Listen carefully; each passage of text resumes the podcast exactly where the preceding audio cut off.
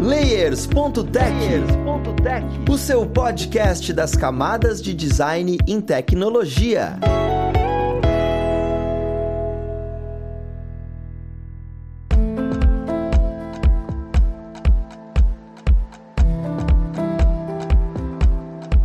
Olá, ouvintes! Eu sou o Luiz Lima, designer e professor aqui na plataforma Lura, e vamos para mais um Layers.tech, o seu podcast das camadas de design em tecnologia. E na conversa de hoje, nós vamos falar sobre Atomic UX Research. Olha como o UX está ganhando cada vez mais definições, isso é maravilhoso. Mas vamos lá para o papo, saber sobre isso e conhecer quem vai ajudar a gente nele. Nós temos aqui hoje como pessoa convidada a Larissa, ela que é UX Researcher na Glinley. Seja muito bem-vinda, Larissa. Oi, Luiz, prazer. Muito obrigada aqui. É um prazer enorme tê-la aqui conosco e todos também já conhecem, juntamente com a Larissa, nós temos o nosso querido co-host, o senhor Bruno Cruz. Seja bem-vindo, Bruno. Fala galera, tudo bem com vocês? É um prazer estar aqui novamente trazendo conteúdo relevante. Perfeito. Pessoal, é, para começar a conversa, assim, eu acredito que a gente já falou bastante sobre o X aqui, mas eu quero entender um pouquinho mais sobre você, Larissa, né? Então, assim, como é que você chegou em UX, e especificamente em UX Research, para começar a se aprofundar nisso? Eu queria entender um pouquinho como é que foi a sua caminhada, para as pessoas se identificarem, e depois a gente partir para o tema específico do episódio. Então, Luiz, eu sou é, antropóloga de formação, né? Eu me graduei em Ciências Sociais, eu fiz o meu mestrado em antropologia e atualmente eu estou fazendo doutorado em antropologia também. Eu acho que é interessante mencionar isso, né, para entender um pouco mais a minha trajetória. E na antropologia a gente tem bastante contato com pesquisa, principalmente porque a gente faz bastante pesquisa de campo, né? Então essa parte de fazer entrevista, conversar com pessoas e tentar entender o contexto por trás dos problemas é algo que eu já faço já há bastante tempo, né? E fora da academia também, eu já trabalhei bastante com pesquisa antes de entrar no mundo do UX especificamente, né? Eu trabalhava como consultora numa área que se chama monitoramento e avaliação, é, com foco em políticas públicas, então eu já trabalhei em alguns projetos em parcerias com a Unicef, com a OIT, né, que é a Organização Internacional do Trabalho, o PNUD, que é o Programa das Nações Unidas para o Desenvolvimento, enfim, por aí vai, vários projetos, né? E hoje eu trabalho também como consultora em pesquisa e participação social por uma empresa de mobilidade urbana daqui de Floripa, né, que se chama Emiurb.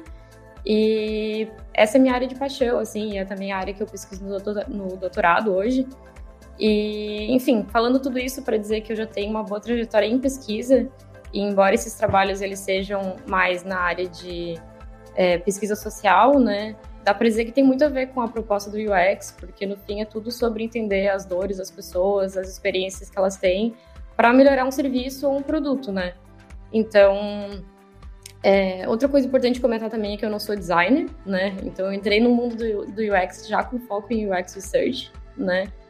E, e isso, eu, eu fiz essa migração da antropologia para o UX, porque eu via bastante coisa em comum, via uma oportunidade de entrar no mercado e de continuar fazendo as coisas que eu já gostava de fazer, continuar fazendo pesquisa, né? E o meu primeiro emprego ele foi na área, numa empresa inglesa de apostas esportivas e jogos, né?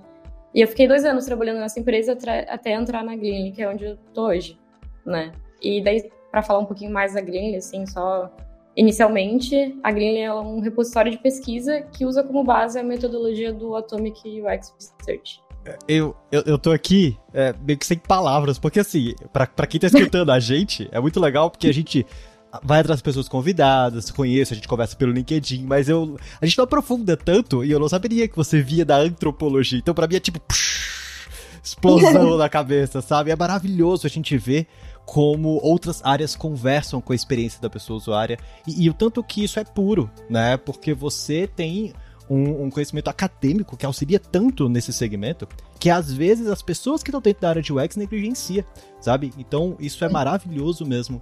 A, agora, trazendo um pouquinho mais para dentro do tema do episódio, exatamente como você já conversou, o X-Research já está começando a se tornar um termo muito comum. As pessoas já começam a conhecer. Eu já acredito, inclusive, que pessoas consigam sair da faculdade esperando serem o X-Researchers, o que antes não era uma coisa muito normal. E, e é normal que vão criando métodos, técnicas.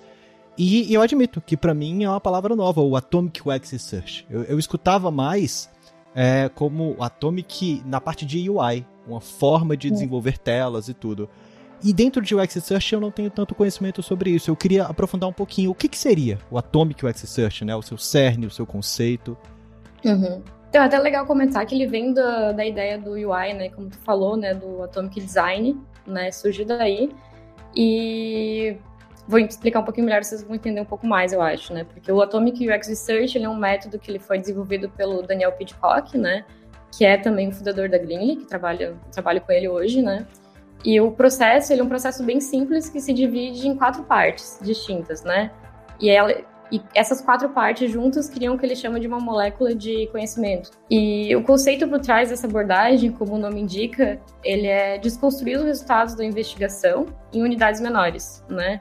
Que é o que a gente chama de átomos, e é daí que vem o nome, né? Essa desconstrução em pequenas unidades, e o, o Atomic Design também funciona dessa maneira, né? É, isso permite o consumo fácil e eficiente desse conteúdo, né? E isso significa também democratização da pesquisa, uma vez que qualquer pessoa pode contribuir nesse processo não apenas o time de pesquisa, né? Isso é uma coisa que a gente, eu, enquanto pesquisadora, acredito muito, assim, eu acho que é uma ferramenta muito poderosa. E aí, só para explicar um pouquinho melhor o que, que é o, o Atomic, né? Essas quatro partes, elas são divididas entre experimentos, fatos, insights e recomendações, né? Então, normalmente, e normalmente a gente usa essa nomenclatura, mas acho que vale comentar também que algumas pessoas chamam de maneiras diferentes, né? Tipo, experimento também pode ser chamado como estudo, fonte ou atividade, por exemplo. É, fatos, às vezes, são chamados de evidências, né? Embora eu acho que faz mais sentido chamar de fato. É, insight, até hoje, eu nunca vi uma alternativa melhor. Normalmente é insight mesmo. E a parte de recomendações, tem gente que chama também de conclusão, né? Mas eu também acho que é melhor manter em recomendação né? E aí, explicando um pouco mais sobre o processo, é, o ciclo ele geralmente é, começa com os experimentos, né? Não necessariamente, mas acho que não vai dar para entrar muito nisso hoje. Mas geralmente começa com os experimentos. E um experimento é o que foi feito para descobrir o conhecimento, né? Então pode ser um teste de usabilidade, uma entrevista, um survey, um teste AB. O importante é saber que o experimento é o que fornece contexto para os fatos, né? É, os fatos, eles são o que a gente aprendeu através desse experimento. Então, um bom fato pode ser uma citação, uma observação ou uma estatística, por exemplo, mas ele nunca é a nossa opinião. E a nossa opinião são os insights, né?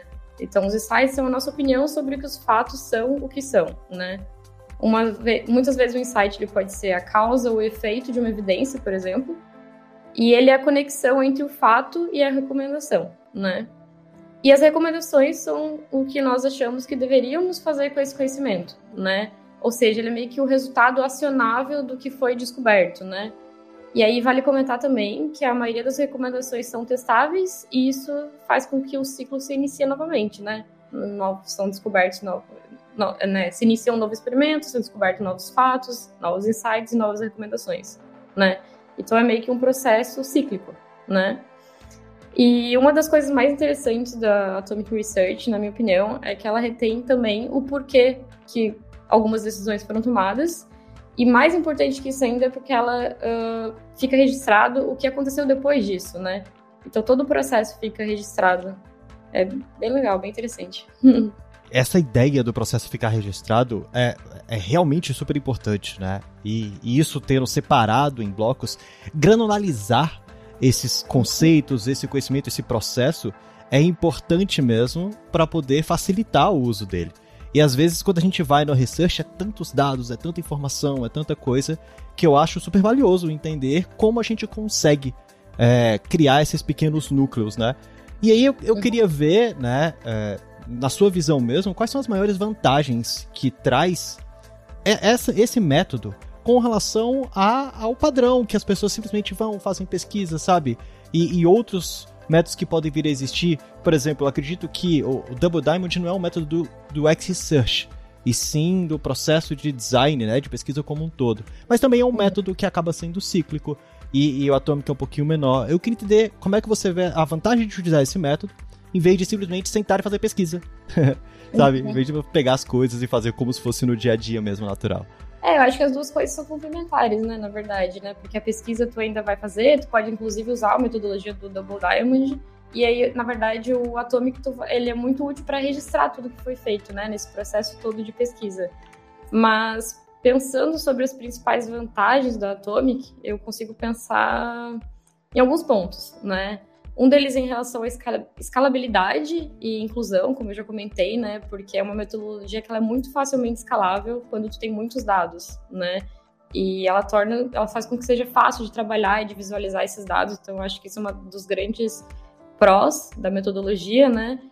E a questão da inclusão no sentido de que inclui pessoas de toda a empresa podem participar desse processo e não só os pesquisadores, né? Então, tem essa questão da democratização da pesquisa que eu comentei antes, que eu acho muito interessante também. É, em relação ao escopo também, porque como eu comentei, tu pode trabalhar com diferentes métodos de pesquisa de um, e unir tudo dentro do Atomic, né? Então, tu pode juntar dados quant, dados quali, dados mais relacionados a marketing, dados de UX, tudo isso fica é, facilmente compreendido dentro da metodologia do Atomic, né? E a questão da acessibilidade também, né? Porque é, cada pessoa pode pegar aquilo que está registrado através do Atomic e focar no que mais faz sentido para ela, né? Um tomador de decisão, por exemplo, ele pode começar a partir direto das recomendações, né? E direto para as recomendações, e aí, se ele quiser ir mais a fundo, entender como se chegou às recomendações, ele pode também, né? Mas ele pode partir direto de lá. Já um pesquisador pode ir direto para os insights de pesquisa, por exemplo, e visualizar só os insights que foram encontrados e assim por diante. Acho que esses são os principais pontos, assim, na minha opinião. Meu, legal. A gente consegue perceber que é um processo é, que tem uma tecnologia que permite uma certa agilidade, né? Permite uhum. bastante agilidade e permite, enfim, tem outras vantagens, né? Tem a documentação, como já foi dito aqui e tal. Eu queria saber de você como a gente pode implementar isso num time que faz o X Research, mas não o Atomic X Research, né? Quais são as dicas ali para começar, para onde eu começo a pesquisar isso de forma um pouco mais aprofundada? No sentido de como como começar a implementar numa empresa? Acho que isso. Num time que já existe, só que não faz o Atomic X Research, né? Só o X Research uhum. mais convencional. Uhum. Ah, eu acho que, na minha opinião, assim, eu sugeriria a pessoa tentar, né? É, testar, né? No caso, eu sugeriria criar um experimento e ver o que funciona e o que não funciona dentro do contexto da empresa, né? Então, começar e, e partir pelas etapas do processo, né? Ele é um método de síntese bem poderoso, na minha opinião, então eu tenho certeza de que qualquer pessoa que testar vai enxergar os benefícios dele, né? E mas eu acho que o próximo passo, uma vez que tu testa, né, todo esse processo, tu vai lá criar um experimento, é, tenta identificar, né, é, categorizar os fatos, então identificar, começar a pensar sobre os insights e aí partir para as recomendações, né? Isso é um processo que tem uma certa curva de aprendizado no início, né? Mas que uma vez que tu pega, ele é muito fácil, assim, de, né? Porque a ideia é que seja um processo simples, né? Mas outro ponto que eu acho interessante é que depois disso é ver se, uma vez que tu né, enquanto pessoa pesquisadora ou pessoa interessada em pesquisa na empresa começa a pensar nesse método, tem que uh, propagar ele para as outras pessoas, ver se vai fazer sentido no, no, contexto da empresa, né? E ver se as partes interessadas vão entender bem e aceitar isso como um produto final, né? Porque uma das vantagens do Atomic é eliminar aquela quantidade enorme de relatórios que são produzidos e depois nunca mais lidos, por exemplo, né? Mas tem que ver se isso faz sentido no contexto da empresa, né? Então, assim, dito isso, na minha opinião, eu acho que vale comentar que não é uma solução mágica, né? Não é. Ela não vai resolver todos os problemas e nem vai funcionar para todas as equipes, né? Mas é algo que tem que ser testado e que eu acho que é muito poderoso e que tem tudo para funcionar na maioria dos contextos, assim, né? Na minha opinião. Não, e é, é super real, porque muitos dos segmentos de UX têm disso. Existe o contexto, existe o time, sabe? É, faz sentido para aquele time, se não fizer, não faz sentido você usar. Sabe? É, é a mesma coisa para pessoa usuária, gente. Se não fizer sentido para pessoa usuária, não tem por que você implementar aquilo. E isso para os times também funciona dessa forma. É, uhum. e, e é muito interessante você comentar isso.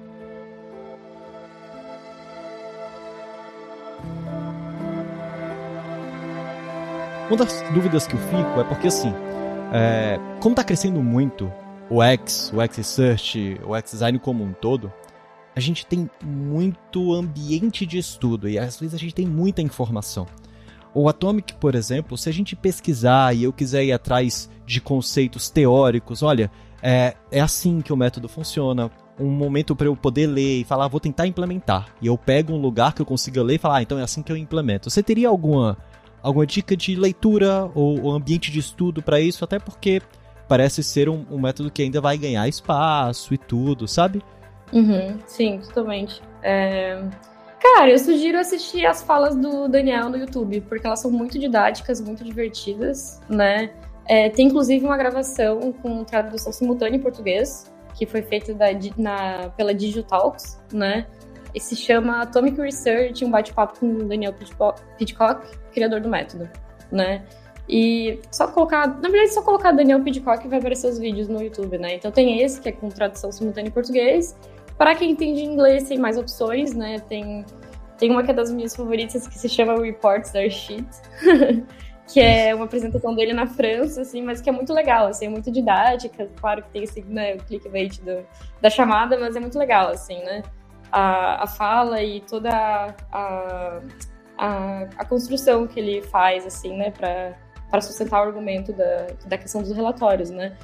E tem uma outra também que se chama The Power of Atomic UX Research, que ele apresentou numa conferência de UX em Brinton, se eu não me engano, na Inglaterra, de 2018, se eu não estiver enganada.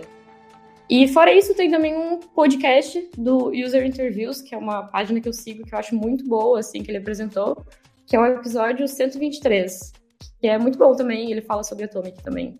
Eu acho maravilhoso o tanto que você foi específica nos conteúdos. Gente, se vocês saírem daqui e, e, quiserem se debruçar sobre Atomic UX Research, a gente tem bastante conteúdo, vai ter bastante link aí no episódio para vocês. E isso é bem legal mesmo, porque assim, é, eu vejo valor, sabe, no método, pelo que você está explicando. Eu admito que eu nunca apliquei. Assim como eu vejo valor no método de, de Atomic dentro de UI design.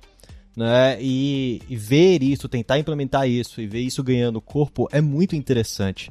E já baseado nisso que eu tô falando, eu queria entender mais um contexto pessoal seu, que foi, você veio de uma empresa, você estava atuando com, com game, e, e, esse segmento, né? E também tinha um pouco de pesquisa, tinha essa área, só que não existia o método. E de repente você foi para um lugar onde, olha, existe esse método. Como é que foi para você esse é esse novo mundo, sabe? Caramba, este método agora veio e, e eu tenho que você teve que tirar algumas alguns vícios do X-Search, né? Teve que tirar esses vícios ou isso ainda existe? Você teve só que implementar com o seu conhecimento. Eu queria entender como é que foi essa essa sua sensação de conhecer esse método e falar, caramba, que eu vou aplicar isso. Cara, essa é uma pergunta bem legal, assim, porque ela diz muito sobre como eu cheguei onde eu tô, né? Como eu cheguei na Glean, na verdade, porque eu tava muito irritada com. Assim, eu adorava trabalhar na empresa que eu trabalhava, assim, não tem nenhuma reclamação para fazer, mas era uma empresa muito grande. Eles tinham.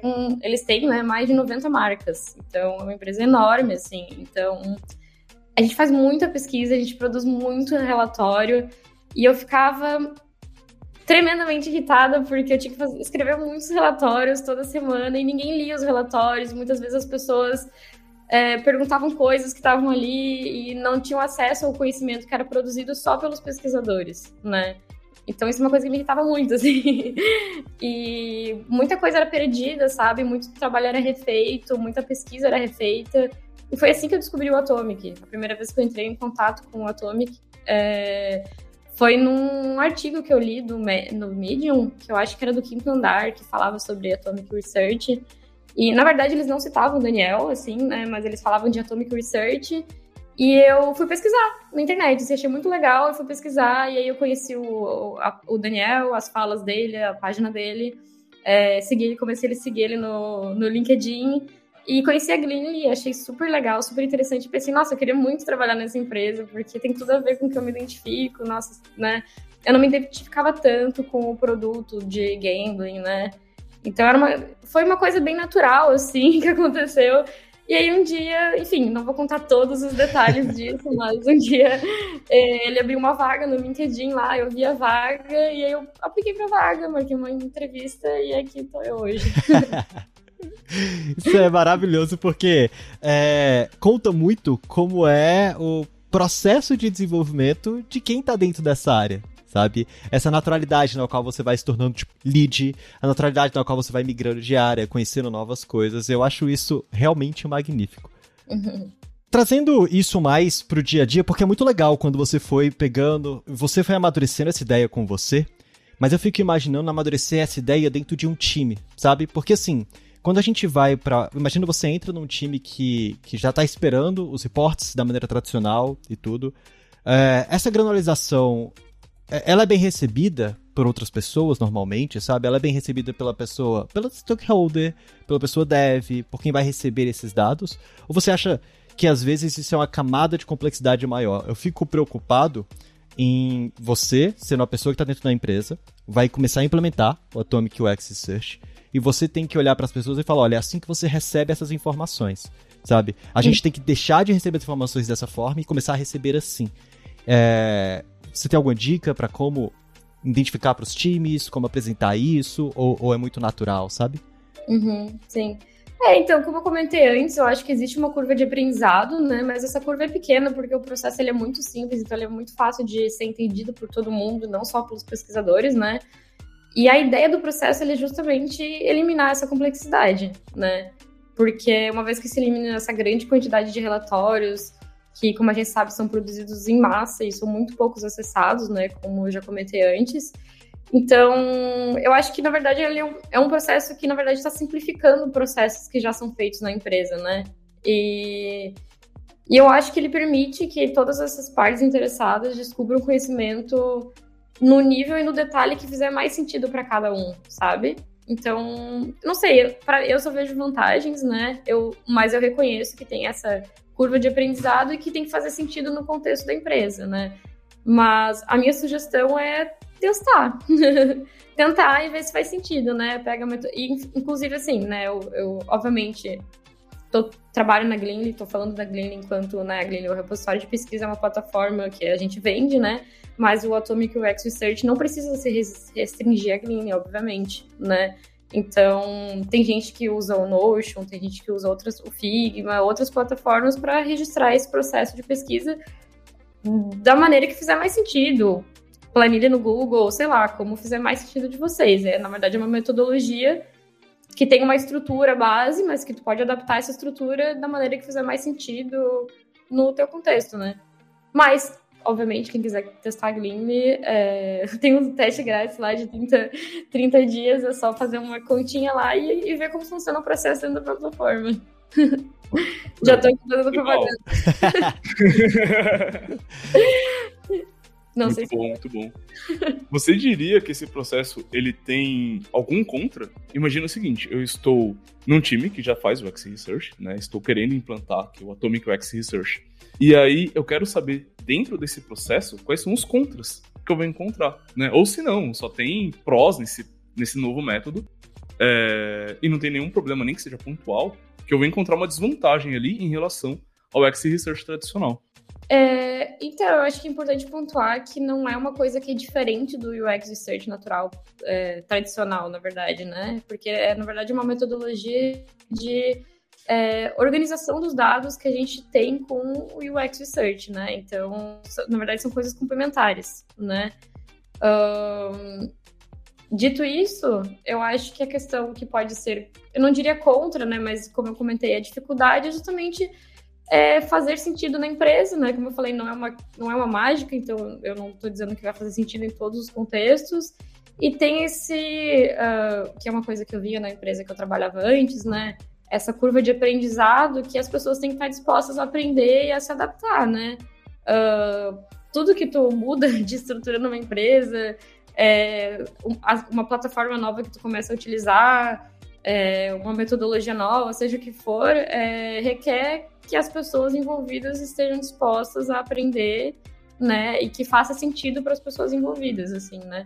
Então, acho que se for para falar um contra, tem, que não é um contra, é mais um, né, talvez uma, uma um empecilho, nem um empecilho, né, uma dificuldade, assim, que possa, pode acontecer, eu acho que é mais nesse sentido, assim. Mas uma vez que as pessoas estão dispostas, é isso, testar, ver se faz sentido no contexto. Se não fizer também, não tem problema. e é isso. Faz parte é da uma vida. coisa. É, uma coisa mais, uma metodologia mais para somar no meio de tantas outras, né? Então a ideia é que, que facilite o processo de pesquisa, né? Se não estiver facilitando, abandona e parte para outra. Ele é um contra que não vai exatamente no, nesse método, né? Mas é um contra pela mudança que existe, porque tem que se empregar a mudança, Isso. no caso. É, exatamente, como qualquer outra, outra coisa, né? Qualquer outra... Perfeito. Eu acredito assim, pra gente ir mais pro final do episódio, você também comentou que atua nessa parte de research com mobilidade urbana, né? E você já conhecia o método quando você entrou nesse segmento de research para mobilidade urbana? Ou, ou você não conhecia e de repente mudou o seu processo de trabalho atuando nesse segmento de mobilidade urbana e, e, como é que você vê essa diferença, sabe? Me ajudou nisso, sabe? Com o time nesse segmento uhum. específico. Cara, eu vou te falar que como é, faz pouco tempo que eu tô na Green, né? Faz dois meses que eu entrei. então é uma coisa muito nova para mim, assim, né? Agora que eu tô aprendendo, enfim. É... E eu penso muito nisso, inclusive, eu quero usar a plataforma, quero testar, né? É uma coisa que já tá na minha cabeça, assim, desde que eu entrei, assim, é, talvez testar a plataforma em alguma oportunidade com a minha equipe lá da, da empresa de mobilidade urbana. Seria muito legal, assim, eu, eu acho, eu vejo muitas vantagens, eu acho que seria muito é, rico, mas eu ainda não tive a oportunidade de aplicar a metodologia, assim, né, nesses últimos dois meses que eu tô, uh, não, não posso dizer que influenciou muito no meu trabalho, porque é, o trabalho tá meio parado nesse sentido agora, mas eu tenho muita vontade, eu tenho certeza que vai funcionar muito bem, assim. Eu acho que vai ser uma experiência muito legal, inclusive para as pessoas que trabalham comigo, assim, né? É, eu sou a pessoa que trabalha mais com pesquisa, mas tem outros, né, outros envolvidos também. Eu acho que seria muito legal no sentido de também de ver como eles iriam se adaptar, como vocês estão falando, né, a esse a esse método e, enfim, trazer até também sugestões de como melhorar, de como melhorar, a, a, inclusive, a nossa plataforma, né? Que é uma coisa que a gente também acha muito legal do, do Glean e do, do Daniel, assim, é que é, a plataforma, ela tá num, num momento beta, né, dela, assim, então a gente tá, né, é um time muito pequeno, inclusive a gente tem outros brasileiros lá, que são os desenvolvedores, e, e a gente faz todas as uh, mudanças na plataforma de acordo com o que os nossos usuários, os clientes, sugerem, né? Então, é uma coisa que a gente está sempre querendo conversar com as pessoas e fazer as pessoas usarem a metodologia, usarem a plataforma para ver o que a gente pode melhorar, né? Então eu tô bem ansiosa pra testar lá com o pessoal da acho que seria muito legal. Maravilhoso, é muito bom ver o seu lado antropóloga falando, quero ver como é que as pessoas vão se adaptar a isso. É perfeito, você vê como é que uma coisa ajuda na outra. Larissa, assim, Sim. foi maravilhosa a nossa conversa, sabe? Eu, eu agora tô ansioso para ler sobre Atomic UX Research e começar a aplicar nos produtos que eu consegui trabalhar com pesquisa. E, como é de praxe, eu gostaria de abrir espaço para que você consiga falar onde é que as pessoas que estão estudando a gente conseguem te achar, ou algum conteúdo que você queira divulgar, tá? Não é nenhum problema. Então, onde é que o pessoal consegue te achar, ou você quer divulgar alguma coisa? Claro, perfeito. É, eu tô no LinkedIn, né? Larissa Schwederski. Acho que vai ter meu nomezinho escrito, vai ser mais fácil de encontrar quando tu publicar, mas é isso. É Larissa Schwederski no LinkedIn.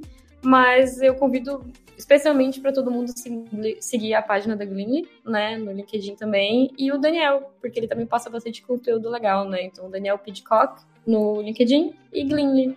Perfeito, muito obrigado. Só lembrando que todos esses links, essas indicações vão estar na descrição do episódio, tá? Para todo mundo conseguir ter acesso a esses conteúdos. E gostaria de agradecer mais uma vez né, a sua presença, a sua presença, Bruno. E também agradecer a vocês, ouvintes, estar com a gente aqui até este momento tá certo? Lembre-se, por favor, de dar aquela sua avaliação no seu agregador favorito, porque a gente ajuda a divulgar esse conteúdo para outras pessoas e a divulgar o Atomic Wax Research, que parece ser tão maravilhoso, tá? Pessoal, eu acredito que seja isso. Nós vamos ficando por aqui. Um abraço e até o próximo Layers.tech. Fui!